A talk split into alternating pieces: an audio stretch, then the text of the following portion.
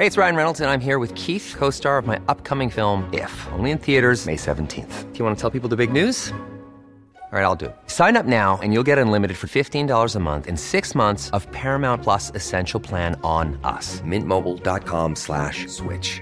Upfront payment of $45 equivalent to $15 per month. Unlimited over 40 gigabytes per month. Face lower speeds. Videos at 480p. Active Mint customers by 531.24 get six months of Paramount Plus Essential Plan. Auto renews after six months. Offer ends May 31st, 2024. Separate Paramount Plus registration required. Terms and conditions apply if rated PG. I'm Sandra, and I'm just the professional your small business was looking for. But you didn't hire me because you didn't use LinkedIn jobs. LinkedIn has professionals you can't find anywhere else, including those who aren't actively looking for a new job but might be open to the perfect role, like me.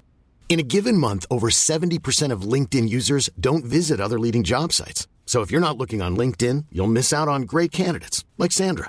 Start hiring professionals like a professional. Post your free job on linkedin.com/people today.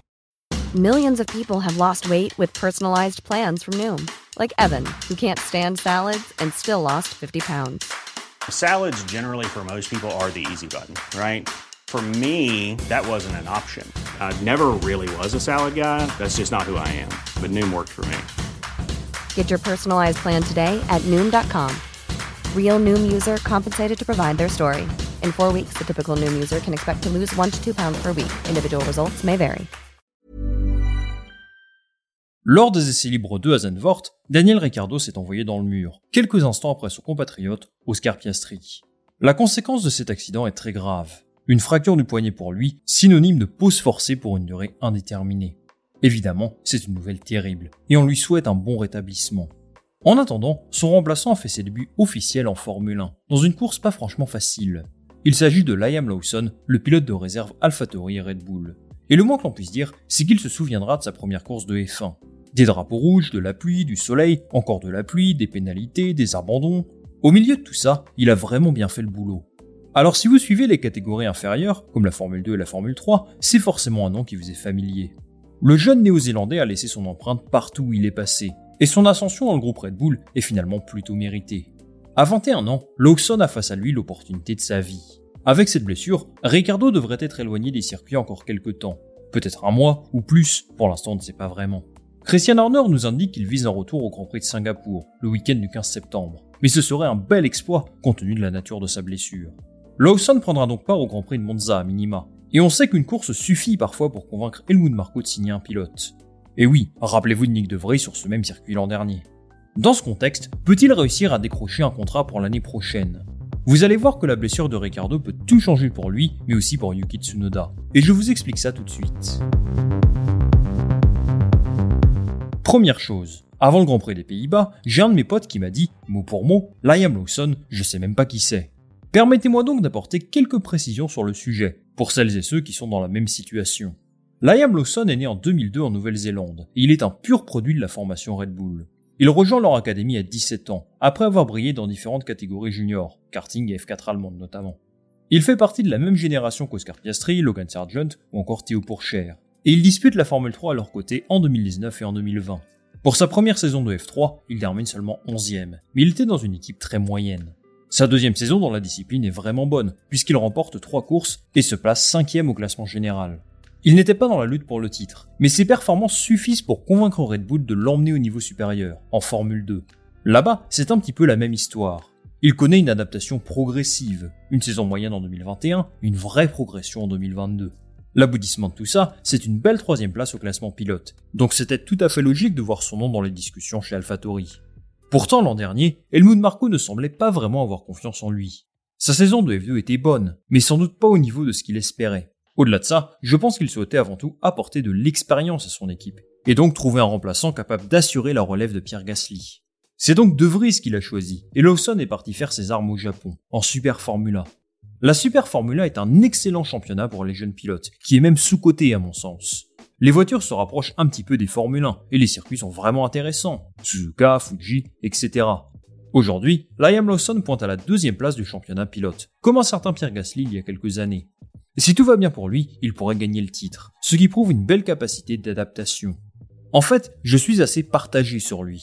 D'un côté, je le trouve un cran en dessous des autres pilotes de sa génération. Il est bon, certainement, mais pour moi Tsunoda, Piastri ou même Drogovic ont montré quelque chose de plus que lui en Formule 2. Par contre, il a un avantage que non pas. Il a été très performant dans d'autres catégories. En Super Formula, bien sûr, mais il est aussi passé tout proche d'un titre en DTM en 2021, alors qu'il roulait en Formule 2 en parallèle. Je trouve ça vraiment fort. Il est capable de débarquer dans un nouvel environnement et d'être au niveau direct. En plus de ça, il est vraiment jeune. À 21 ans, il a déjà beaucoup d'expérience et surtout une belle marge de progression. Jusqu'où peut-il aller? Ça, je ne sais pas. Mais il a des dispositions évidentes pour réussir une belle carrière dans le sport auto. À Zandvoort, Lawson n'était évidemment pas au niveau des autres pilotes. Il a débarqué dans un contexte ultra difficile, sans aucune préparation, avec la pire monoplace de la grille. Et je trouve qu'il s'en est plutôt bien sorti. Son dimanche est même très bon compte tenu de tous les événements survenus pendant la course. Au final, il termine 13ème devant son coéquipier, ce qui est plutôt pas mal pour un premier week-end de F1. De toute façon, le plus important pour son équipe, c'était de ramener la monoplace à bon port. Et c'est ce qu'il a fait, donc on ne peut que le féliciter. Le prochain Grand Prix pour lui, c'est à Monza. Il va sans dire qu'il va falloir bien se préparer pour réussir à briller là-bas. S'il parvient à marquer des points, je suis convaincu qu'il rentrera dans les discussions pour 2024. 2024, justement, c'est l'objectif de Ricardo. Il l'a assumé à maintes reprises. Il s'imagine poursuivre sa carrière en Formule 1 pendant un moment. Et AlphaTauri aujourd'hui me semble être l'option la plus crédible pour lui. Le problème, c'est qu'on n'a pas vu grand chose pour l'instant.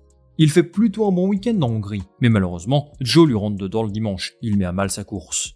À Spa, c'est les montagnes russes. Il fait une bonne course au sprint, une mauvaise qualif et une course assez anonyme le dimanche. Vous l'avez compris, c'est bien trop tôt pour dire s'il a réussi son retour ou non.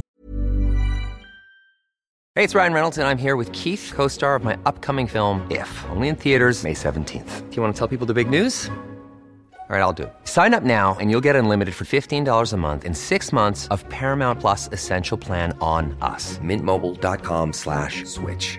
Upfront payment of $45 equivalent to $15 per month. Unlimited over 40 gigabytes per month. Face lower speeds. Videos at 480p. Active Mint customers by 531.24 get six months of Paramount Plus Essential Plan. Auto renews after six months. Offer ends May 31st, 2024. Separate Paramount Plus registration required. Terms and conditions apply if rated PG. Hiring for your small business? If you're not looking for professionals on LinkedIn, you're looking in the wrong place. That's like looking for your car keys in a fish tank. LinkedIn helps you hire professionals you can't find anywhere else, even those who aren't actively searching for a new job but might be open to the perfect role. In a given month, over 70% of LinkedIn users don't even visit other leading job sites. So start looking in the right place. With LinkedIn, you can hire professionals like a professional. Post your free job on linkedin.com slash people today. Cette fracture du poignet est évidemment un gros coup dur. Mais pour Red Bull, eh bien ça va leur permettre de tester les deux pilotes qui étaient régulièrement cités pour remplacer Nick De Vries. L'avantage pour Ricardo, c'est qu'il est certain de revenir dans la monoplace avant la fin de la saison. Même si Lawson est très performant, j'ai du mal à les imaginer écarter Ricardo. La grande question maintenant, elle est simple. Peut-il réussir à revenir de son accident et à convaincre Helmut Marko qu'il est l'homme de la situation pour AlphaTauri Je pense que tout va dépendre de la date de son retour.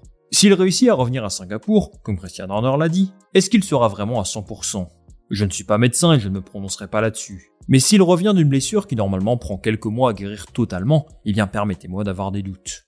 S'il est disponible un petit peu plus tard, par exemple au Grand Prix du Qatar ou des États-Unis en octobre, aura-t-il suffisamment de temps pour montrer ce qu'il vaut? Je pense que oui, mais dans ce cas-là, tout dépendra des performances de son remplaçant. L'avantage de Ricardo, c'est qu'AlphaTauri a besoin de pilotes d'expérience.